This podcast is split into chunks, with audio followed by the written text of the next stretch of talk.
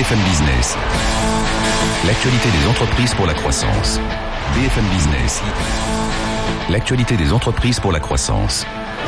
Le défi ETI. Fabrice Lundi. Bonjour à tous et si nous écoutions davantage les ETI, les entreprises de taille intermédiaire, ces super PME, pas encore assez nombreuses en France, hein, trois fois moins euh, qu'en Allemagne, mais qu'est-ce qu'elles pèsent? On pourrait faire tellement plus, euh, tellement mieux et ces ETI, elles ont des recettes à nous donner. Alors suivons-les, c'est parti pour le défi ETI.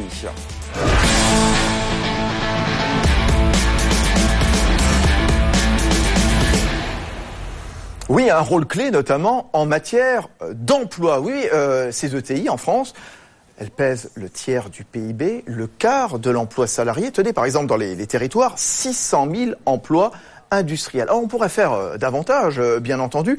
Et là, il y a des bons conseils à, écouter, à prendre, justement. C'est le principe de ce défi ETI, chaque week-end sur BFM Business, à la télé, à la radio, avec euh, des patrons d'ETI, avec les meilleurs experts. Tiens, tenez, dans, deux minutes, on accueillera Roland Gomez, le président de Proman, Patrick Tello, président fondateur de Sofinor, et l'économiste Bertrand Martineau, un très grand spécialiste des questions de l'emploi et du travail en France. Auparavant, évidemment, comme chaque semaine, voici le petit monde des ETI avec Stéphanie Collot. Bonjour Stéphanie. Bonjour Fabrice. Euh, Stéphanie, on va commencer donc avec... Ça, ça c'est une plaie. C'est une plaie pour les, les chefs d'entreprise. La question des délais de paiement.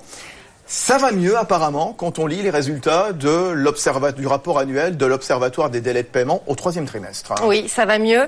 Les retards de paiement des fournisseurs se sont réduits en 2016 en moyenne 11 jours et demi. C'est deux jours de moins euh, qu'au euh, premier trimestre 2015 euh, pour la commande publique. Là, c'est 24 jours et demi. C'est inférieur au seuil légal qui est de euh, 30 jours. Il faut savoir que les retards de paiement sont responsables d'environ 15 000 défaillances d'entreprises par an, selon Bercy, soit un quart d'entre elles. Une véritable, le- euh, une véritable plaie, vous avez raison, 15 000 défaillances. Euh, on va leur donner la parole, euh, ça sera la semaine prochaine, on le fait une fois par mois avec euh, nos amis de la Banque Palatine, on sera à Lyon justement, et je suis sûr que cette question sur les délais de paiement va, va arriver. On, on continue avec vous Stéphanie, avec l'exécutif qui tente de poursuivre, je dis bien qui tente, hein, c'est pas toujours simple, sans jeu de mots bien sûr, son programme de simplification lancé maintenant il y a 4 ans, avec 83 nouvelles mesures, à la fois pour les particuliers et pour les entreprises. Exactement. Et euh, parmi elles, la création euh, d'un espace d'échange direct avec Bercy sur Internet. Ça s'appelle le e-contrat,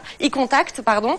Un nouveau euh, portail unique pour les douanes, la possibilité pour les sociétés anonymes euh, de tenir leurs assemblées générales par visioconférence ou par téléphone. Et autre mesure très attendue hein, d'ici la fin de l'année, l'harmonisation de la facturi- l'harmonisation de la facturation permettant justement une réduction des délais de paiement. On en parlait. Eh ben voilà, les, les délais de paiement, justement, on espère que grâce à cette euh, facturation numérique quelque part, eh bien, les délais se réduisent encore plus. Un dernier mot avec le fonds Apax Partner, qui est quand même l'un des principaux acteurs du capital risque en Europe, qui vient de réaliser la plus grosse levée de fonds de son histoire. Exactement. Il vient de lever un milliard d'euros, une somme qui sera investie dans les PME et ETI euh, françaises et européennes en forte croissance. Quatre secteurs d'activité euh, sont concernés euh, télécommunications, médias et technologies, distribution et biens de consommation, et enfin santé et services. C'est quoi C'est un signe que le capital risque se porte bien? Ah oui, le, pri- le private equity français est un secteur qui a vraiment la pêche. hein. L'année dernière, les fonds euh, français ont levé presque 15 milliards euh, d'euros, soit un bond de 50% euh, par rapport à 2015. 2000 PME et ETI en ont profité. Merci Stéphanie. Or Stéphanie qui n'est pas très très loin puisqu'elle va nous présenter donc dans un instant les deux ETI qui vont nous accompagner pour évoquer toutes les questions autour de l'emploi. Oui, les ETI peut-être vecteurs d'emploi. Donc Proman, Sofinor et puis juste après donc Roland Gomez et Patrick Tello. Ceux qui ont suivi l'an dernier l'Euro 2016 ont découvert ou redécouvert le logo de cette boîte d'intérim et de recrutement. Et pour cause, Proman était l'un des grands sponsors et le recruteur officiel de la compétition. Tout avait commencé il y a 27 ans dans les Alpes de Haute-Provence. Roland Gomez, chaudronnier et travailleur intérimaire, décide de créer sa propre agence d'intérim avec sa femme Evelyne. Depuis, Proman, contraction de professionnels de Manosque, compte 280 antennes en France et son activité est très large. Industrie, BTP, Nucléaire Pharmacie, c'est le cinquième groupe d'intérim français. Déjà présent dans six pays européens, Proman compte bientôt conquérir le Canada. On reste dans le secteur de l'intérim avec Sofinor et là aussi la palette est large. Patrick Tello a 25 ans lorsqu'il crée cette start-up spécialisée dans l'accueil en entreprise et la sécurité et en un peu plus de 30 ans, il en a fait un groupe de 20 000 salariés répartis dans une vingtaine de pays. Euh, sous des marques différentes, vous avez évidemment croisé des collaborateurs de la galaxie Sofinor à l'accueil des entreprises, au poste d'inspection filtrage dans les aéroports, les musées comme le Quai Branly, le Mucem à Marseille, Roland Garros ou encore les hôtels. Aujourd'hui, Sofinor réalise un tiers de son chiffre d'affaires à l'international. Belles histoires quand même, voilà. Sophie Nord, euh, Proman, ça tombe bien, on va parler euh, d'emploi. Tiens, est-ce que vous pensez, est-ce qu'on peut affirmer là tous que l'emploi en France viendra donc des PME, des ETI Allez-y, euh, Roland Gomez. Je pense oui. Le DG de Proman. Je peux, je peux, je pense qu'on peut l'affirmer avec conviction même. On a un dynamisme réel, on a souvent des cultures, on a des projets à proposer, et je crois que sans cesse au quotidien, je le vois chez mes clients et chez nos amis entrepreneurs. Oui, il y a un réel dynamisme et l'emploi partira de là. Patrick Tello, président fondateur de Sofinor. Indiscutablement, mais je rajouterais surtout chez les ETI, qu'on a trop euh, oublié depuis quelques années. Euh, c'est une des forces de l'Allemagne, de l'Angleterre, de l'Allemagne. Vous savez que euh, en France, on en a trois fois moins, pour des raisons fiscales, historiques, d'ailleurs qu'on pourrait aborder. Mais c'est clair que les ETI sont des producteurs d'emplois considérables. mais pourquoi? Qu'est-ce que qu'est-ce qui fait la force des ETI, spécialement en termes d'emploi? Ah ben D'abord leur taille. Et en, en, général, beaucoup sont à capitaux familiaux, et ça c'est très important. Et ensuite eh ben ils ont par leur croissance, leur volonté d'aller à l'international également, euh, la possibilité de créer des emplois. Les emplois, ça se décrète pas. Hein. Il faut effectivement de la croissance, de la flexibilité, de la, de la confiance également, très important. Bertrand Martineau, économie spécialisée dans, dans les questions d'emploi, les, les ETI, elles jouent un rôle moteur de, dans l'emploi, mais pas que les cadres, hein, tout le monde. Hein. Oui, alors beaucoup les cadres, mais tout le monde. Donc comptablement, c'est évident. Euh, les, ETI créent beaucoup d'emplois, les, PME, les PME aussi. Donc, dans, l'avenir, l'emploi sera majoritairement créé dans des petites structures. J'y mets quand même un bémol, c'est que euh, il faut pas opposer non plus euh, les petites structures, les structures moyennes ou intermédiaires et les grands groupes, parce que les grands groupes tirent aussi l'économie française, donc et indirectement créent des emplois ailleurs. Beaucoup de TI et de PME sont des sous-traitants des grands groupes. Hein. donc il faut surtout pas opposer les, les tailles Roland Gomez. Qu'est-ce qui fait la force des, des ETI en, en termes d'emploi C'est Quels en sont les, les, principes On en parlait la semaine dernière. Il y a une forte implantation en région. C'est l'une des forces des, des ETI. C'est là où vous recrutez aussi beaucoup. Oui, les régions. Puis l'optimisme qu'il y a dans les ETI. On vient de le dire essentiellement. Par exemple, Proman est une entreprise 100% familiale. Nous n'avons pas de pression d'actionnaires. Nous n'avons pas de pression financière. Le seul objectif. Et c'est ça qui vous permet d'embaucher plus? Ça nous permet d'avoir de l'ambition et, de, et, et d'avoir de la confiance en nous, de gérer l'entreprise en bon père de famille et de, et de se donner les moyens d'aller de l'avant. Nous sommes sortis il y a cinq ans des frontières de la France pour aller conquérir la Belgique, l'Angleterre, etc. On le fait avec beaucoup de bon sens et je crois que c'est souvent avec euh, cette espèce d'optimisme qui anime les ETI, mais pas que, bien évidemment, qu'on arrivera à, à, aller de l'avant et à créer de l'emploi grâce à ça. Comment vous recrutez donc dans vos entreprises respectives et, et à quel niveau euh, Patrick Tello, président fondateur de Sofinor? Écoutez, il y a beaucoup de moyens pour recruter. Hein. La réputation est un moyen qu'on ne dit pas, mais qui est réel. La croissance de l'entreprise, euh, euh, on va chercher les personnes que, dont on a besoin. Mais je voudrais revenir tout de même euh, sur les ETI, qui est tout de même le thème de notre de notre émission. Euh, les ETI, bien souvent, comprennent une bonne fois pour toutes que l'objectif final d'une entreprise, c'est le client et de le garder. Et à partir de là, tout se décline. Et en particulier l'emploi dont on parle aujourd'hui, mais également euh, le profit, mais la recherche et développement, tout ça est la conséquence d'un seul objectif qui est d'avoir des clients et de les garder. Alors, à partir de ce moment-là, les ETI, bien souvent, elles ne distribuent pas autant d'argent qu'on ne le dit. Elles conservent l'argent, surtout les entreprises euh, à capitaux familiaux dont on parlait tout à l'heure, elles conservent l'argent pour, euh, pour financer la croissance. Et quand on a de la croissance, on emploie. On embauche, tout simplement. C'est la conséquence de la croissance. Roland Gomez Moi, je rejoins, tout à fait, je rejoins tout à fait ces propos. On a toujours bâti, euh, pour revenir à Proman, sur ces bases-là. Hein, euh, ne pas distribuer, garder, euh, pérenniser des fonds propres, des fonds propres et beaucoup d'investissements pour la croissance. C'est ainsi qu'on a créé 250 agences en France ces dernières années. Après, comment recruter? Je crois qu'il est, on est très attentif aux projets qu'on offre à nos collaborateurs, à l'attention qu'on leur porte. Dans mon métier, tout est tourné vers l'humain. Donc, que ce soit des collaborateurs collaborateurs permanents ou collaborateurs intérimaires, c'est tout est fait pour qu'ils se sentent bien chez nous. Et le projet qu'on va leur proposer, l'autonomie qu'on va leur offrir, va être euh, indiscutablement quelque chose qui va faire la différence. Mais vous allez les recruter par euh, quels moyens? Par Internet? Vous tournez vers euh, Pôle Emploi? Justement, souvent les, les patrons de TI qu'on entend, ils disent on trouve pas suffisamment les bras que, que l'on cherche. Euh, Patrick Taylor. dans le groupe Harmonia, euh, véritablement. Donc Harmonia, c'est euh, Harmonia, c'est le leader en Europe dans l'accueil en entreprise des services, services complémentaires à cette activité. Je dirais, c'est sûr que la petite annonce qu'on a connue il y a encore 20 ans, c'est fini dans les journaux. Hein. C'est clair que c'est par Internet, c'est clair que c'est par la réputation. Je le disais tout à l'heure. C'est également par le parrainage.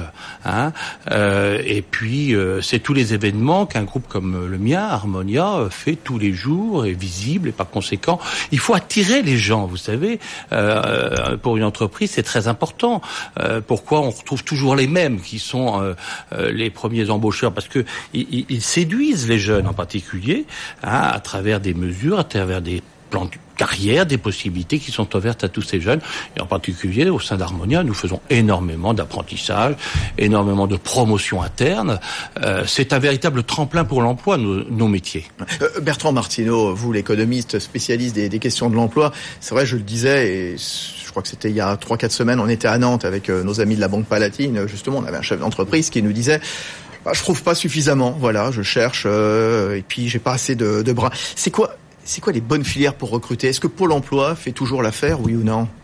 Pôle Emploi et puis euh, et puis maintenant beaucoup les contacts sur les réseaux sociaux. Mmh. Euh, euh, sur toutes les plateformes. Puisque de plus en plus, il y a un recrutement par le numérique. Oui, oui de, toute façon, oui. Et, Pôle Emploi, de toute façon, une grande partie de l'activité de Pôle Emploi, c'est d'agréger toutes les un certain nombre de plateformes, 60-70 plateformes, qui sont des plateformes privées. Donc Pôle Emploi est de plus en plus un intégrateur de plateformes. Mais au-delà des, des, des, plateformes qui sont connues, il y a tout le marché caché, c'est-à-dire toutes les, les, offres qui sont sur les sites des entreprises, mais qui ne sont pas euh, qui ne sont pas forcément sur Pôle Emploi. Donc le bouche à oreille fonctionne énormément.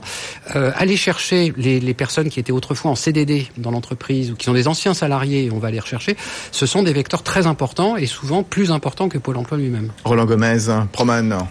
Je crois que les meilleures sources de recrutement, ce sont encore mes collaborateurs permanents et intérimaires, qui chaque jour nous amènent de nouveaux collaborateurs.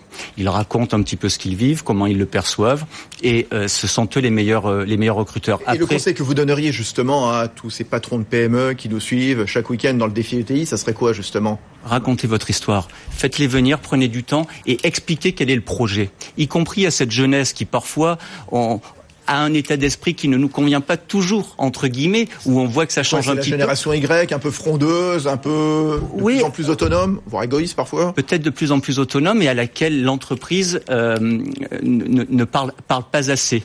Et donc nous, qu'est-ce qu'on fait chaque jour, c'est qu'on va leur parler de l'entreprise, du projet, qu'est-ce qu'on va faire tous ensemble, en conservant cette espèce d'autonomie hein, qui est très importante. Et c'est grâce à ça que je crois qu'on arrive à capter les meilleurs, les meilleurs intérimaires, les meilleurs collaborateurs permanents. Bertrand Martineau. Bah, les ETI, elles sont surreprésentées dans l'industrie, dans les métiers de l'industrie. Alors avec des difficultés de recrutement particuliers, parce que les métiers de l'industrie ont du mal à recruter, il y a un problème de compétences, il y a parfois un problème d'attractivité et de, de, l'industrie, à tort d'ailleurs évidemment. Euh, ça c'est le mauvais côté des choses. Le bon côté des choses, c'est que ce sont des métiers, des vrais métiers, et c'est des métiers euh, finalement qui sont assez stables, avec des, des, des, progressions, avec des salaires quand même plus élevés euh, que la moyenne. Et donc on peut raconter de belles histoires dans, ces, dans ce type d'entreprise. Vous, vous parliez des CDD tout à l'heure, on embauche de plus en plus en CDI aussi ça c'est la nouvelle tendance aussi, euh, Bertrand Martineau Depuis un an et demi à peu près, la proportion de CDI augmente un petit peu dans, dans l'économie. Oui. Presque la moitié des embauches hein, maintenant. Hein. Ah non, non. Non, pas encore Ah non, non, non. Ah bon On est très très loin. Mais effectivement, il y a, c'est surtout des CDD. Je parlais pas du volume total, je parlais du nombre par rapport aux embauches. Oui, oui, même par rapport aux embauches. Non, non, il y a encore une très grande majorité de CDD, mais il y a un peu plus de CDI et il y a des CDD plus longs. Voilà, un petit peu. Mais enfin, on reste quand même sur un marché quand même euh, très très précaire. Roland Gomez Sur ce sujet, un quart de nos effectifs en moyenne rejoignent nos clients en CDD ou en CDI à l'issue d'une ou de plusieurs missions d'intérim. C'est bien. Ce qui est, il ne faut pas l'oublier, le rôle, les 650 000 équivalents temps plein que représente le travail temporaire aujourd'hui, ce n'est juste qu'une passerelle vers un emploi plus durable et plus ancré dans l'entreprise. Mmh. Les, les, ETI, elles embauchent pour elles, elles arrivent à créer aussi un, un réseau euh, tout autour d'elles. On l'a vu que ce soit en matière d'innovation, en matière d'emploi, les ETI sont de plus en plus vecteurs d'emploi. Patrick Tello. Oui, indiscutablement, euh, nous, en ce qui nous concerne, alors à l'inverse du travail temporaire, nous on, propose essentiellement des CDI, 70 ou 75% euh, Et c'est vrai qu'une personne qui est appréciée chez un de nos clients peut se voir proposer un poste chez lui. Et donc c'est un tremplin pour l'emploi. Euh, je crois qu'il faut s'adapter aussi aux jeunes, parce que nous avons une population extrêmement jeune, moins de 30 ans au, au, sein du groupe Harmonia. Donc ils, ils sont en attente d'un certain nombre de choses. Les jeunes, la flexibilité, travailler autrement, qu'on leur propose, disons, des, euh, des, des peut-être pas des carrières, mais en tout cas des évolutions de métier. Bien sûr, la rémunération est importante. Donc il faut les écouter. Ça, je suis tout à fait d'accord avec ce que disait euh, donc Monsieur Gomel. Et puis essayer d'aller dans leur sens. Mais euh, c'est vrai que nous en conservons beaucoup mais nous en, perdons, mais c'est d'une façon très bien auprès de nos clients. Là, là aussi, quel conseil, que dire justement à ces patrons de PME qui veulent embaucher euh, des jeunes? C'est quoi? C'est leur dire, euh, trouvez-leur des perspectives, des carrières, un environnement aussi? Leur faire confiance. Euh, moi, je crois que ce qui nous importe dans nos métiers de service, nous sommes dans le service, hein, ne l'oublions pas, c'est d'abord un savoir, d'abord un savoir-être. Il faut respecter un certain nombre de règles dans l'entreprise, naturellement. Après, le savoir-faire, nous sommes capables de leur apporter. Nous avons énormément de formations, des établissements et des écoles de formation qui nous permettent de, euh, sur des métiers qui sont assez simples, en définitive. Hein. Je pourrais vous citer des extraordinaires exemples de jeunes femmes et de jeunes filles qui sont arrivées chez nous, chez Harmonia, euh, ne sachant rien faire et sont devenus au bout de 5 ou 6 ans cadres avec des salaires multipliés par 4 ou par 5. Ouais, ouais. Donc c'est tout de même séduisant pour un jeune. En, en, en, matière de formation, dans bien des cas, j'ai l'impression que les entreprises aussi ont du mal à trouver des formations adéquates qui correspondent à leur métier. Peut-être parfois on doit se substituer à l'État justement pour créer des formations adaptées. Il faut aider, d'après vous, les, les, entreprises pour des, des formations, pour la formation professionnelle. Roland Gomez, le, le DG de Proman. Oui, je pense qu'il faut les aider, qu'on qu a des axes d'amélioration forts là-dessus. En ce qui nous concerne, on a trouvé une solution. On les forme beaucoup en interne. Et c'est vrai, c'est ce que je, je, rejoins sur ce que disait Monsieur Tello. On fait très attention dans nos recrutements ces dernières années, beaucoup à l'état d'esprit. Il faut un état d'esprit. Il faut partager des valeurs quand on rejoint une entreprise. Pour les partager, il faut leur avoir expliqué, leur montrer où on va. Une fois qu'on a ça, on a un bon terreau. Après, euh, la qualification, ben, on peut former, expliquer, faire monter en, compé en compétences. Et puis surtout beaucoup de promotions entre guillemets dites internes. Hein. On rentre, on est assistant d'agence, puis on pourra devenir responsable d'agence, ou on est euh, chef de chantier, puis on progressera. C'est tout ça qui, qui, fait que ça marche. Euh, Bertrand Martineau, juste une petite explication. C'était il y a quelques jours, quelques semaines, hein, France Stratégie à la DARES, qui nous donnait des tendances pour 2016, l'année dernière, la situation des jeunes sur le marché du travail qui s'est globalement dégradée. Hein et leur insertion professionnelle est plus compliquée en France qu'ailleurs en Europe. Plus d'un jeune sur sept, c'est-à-dire 1 700 000 sur plus de, de 11 millions, n'est ni en emploi, ni en formation, avec un phénomène qui est en train d'augmenter. Pourquoi? Ah, pour plusieurs raisons. Bon, on a, je passe sur les, les, bon, les défaillances de l'éducation nationale ouais. qui sont bien connues, l'inadaptation de certain nombre de diplômes ouais. aussi, euh, très clairement, des défaillances en matière d'orientation, toujours au niveau de l'éducation nationale. C'est-à-dire ça se joue beaucoup entre 16 et 18 ans, hein, cette affaire. Et c'est difficile parfois à rattraper après. Donc ça, c'est une première, euh, une première difficulté. Euh, et ensuite, les, les, autres difficultés, c'est que les politiques de l'emploi en faveur des jeunes qui ont été suivies depuis de très nombreuses années ont favorisé les emplois aidés non marchands euh, au détriment euh, d'actions euh, de type plutôt alternance, en particulier apprentissage. Et je vois par exemple dans le quinquennat qui, qui s'achève, la mesure phare, il faut pas oublier, la mesure phare en faveur de l'emploi des jeunes, c'était les emplois d'avenir. Hein, 350 000 emplois d'avenir. C'est tout autant de, jeunes qui peut-être auront des solutions à terme, on ne sait pas, on n'a pas encore évalué.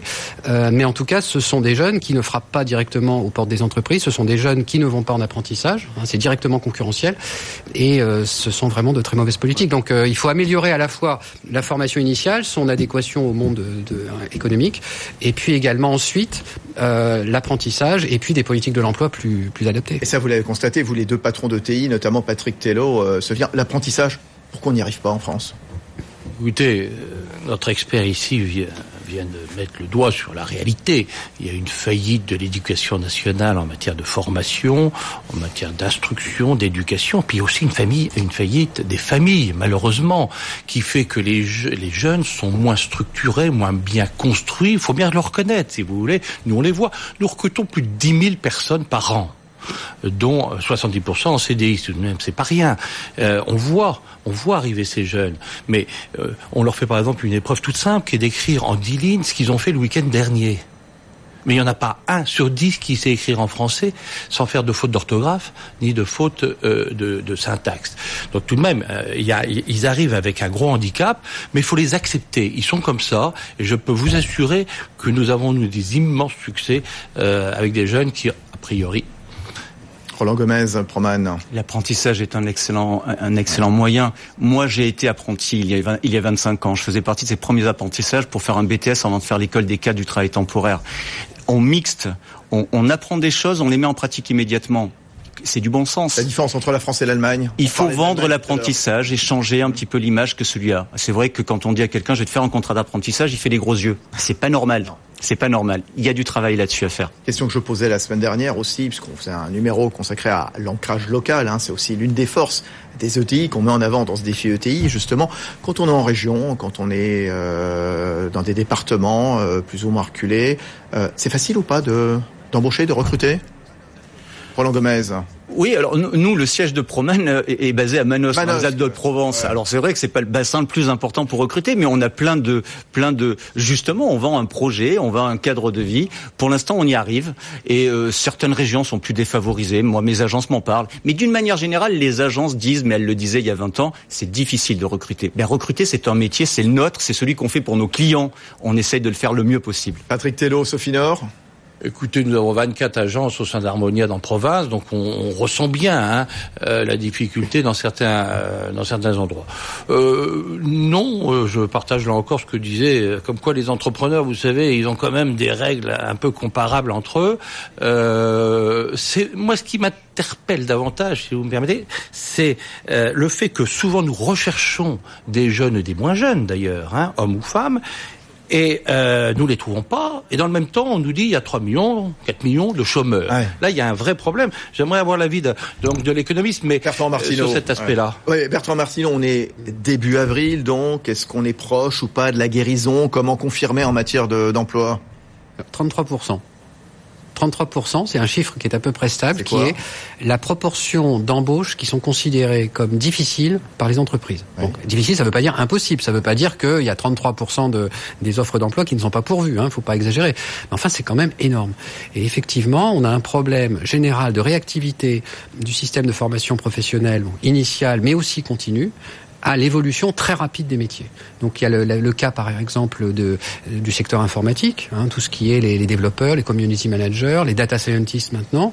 Euh, il y a quasiment 80%, d'après la PEC, il y a 80% à peu près des recrutements dans ces domaines qui sont considérés comme difficiles parce que l'appareil de formation, encore une fois initial et continu, ne suit pas. Donc il y a un gigantesque effort à faire qui ne peut pas être à mon Ça avis va mieux ou piloté. pas Là, dans deux semaines, on va voter, euh, évidemment. Ça va mieux que...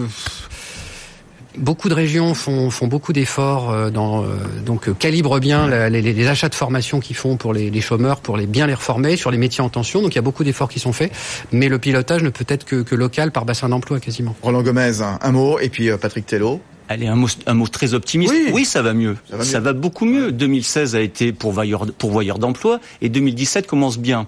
Nous, on a des remontées des agences qui sont très favorables et le marché progresse encore de presque 10% en, en ce début d'année. Donc ça va mieux, l'emploi se porte mieux. Patrick Tello. Nous sommes sur des créneaux qui portent bien. hein. On a une croissance à 10%, donc euh, rien à dire. On n'est peut-être pas très représentatif. Mais vous savez, l'emploi, c'est pas compliqué. Il faut trois conditions. La première, la croissance. La deuxième, la confiance de l'employeur. Il faut qu'il ait confiance dans l'avenir. Et la troisième, une certaine flexibilité. On y vient petit à petit. Bon, et avec les ETI, voilà, vecteur euh, d'emploi, on le dit, on le répète, oui tous. Évidemment. Évidemment, bien sûr, surtout. Mais il en faut trois fois plus de TI en France. Évidemment, voilà, merci, merci beaucoup. Roland Gomez, donc le directeur général de Proman. Euh, avec nous également Bertrand Martineau, économiste spécialiste dans les questions de l'emploi. Un autre droit du travail est possible, il nous le dit en permanence. Et puis euh, Patrick Tello, président fondateur de Sofinan. C'est pas fini. Euh, dans avant de nous quitter définitivement ce, ce week-end, on verra le week-end prochain bien sûr. La d'air ETI avec ce week-end Olivier Schiller, le président de Septodon, qui vous propose croissance, innovation sociale. BFM Business, le défi ETI, l'ABCDR. Les ETI familiales ont pour objectif une croissance maîtrisée et rentable. Attachées à leur pérennité, elles gèrent avec prudence leurs ressources financières. Elles privilégient la croissance interne. Et lorsqu'elles se lancent dans des opérations de croissance externe, elles réussissent mieux les intégrations des sociétés acquises. Les ETI sont innovantes. Elles sont prêtes à investir de nombreuses années sur un projet. Agiles, elles savent s'adapter aux changements concurrentiels, technologiques ou économiques. Elles sont bien armées pour affronter les défis de la quatrième révolution industrielle. Les ETI sont très attachées à la qualité de leurs relations sociales au sein de l'entreprise.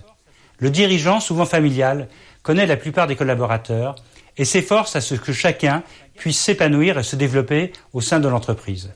Sa présence est un gage de stabilité pour les salariés et pour la pérennisation de leurs emplois. Social, innovation, croissance, Olivier Schiller, le président de Septodon. Voilà, c'est fini. Euh, la semaine prochaine, dans le défi ETI, on en parlait tout à l'heure avec euh, Stéphanie Collot en tout début d'émission, nous vous donnerons la parole, comme on le fait une fois par mois depuis une agence de la, Banque Palatine. Nous serons à Lyon, justement, avec des patrons de PME, des patrons d'ETI, qui interpelleront euh, nos spécialistes. On essaiera de leur répondre. Très bon week-end à tous sur BFM Business, à la télé et à la radio. BFM Business, le défi ETI, l'actualité des entreprises pour la croissance.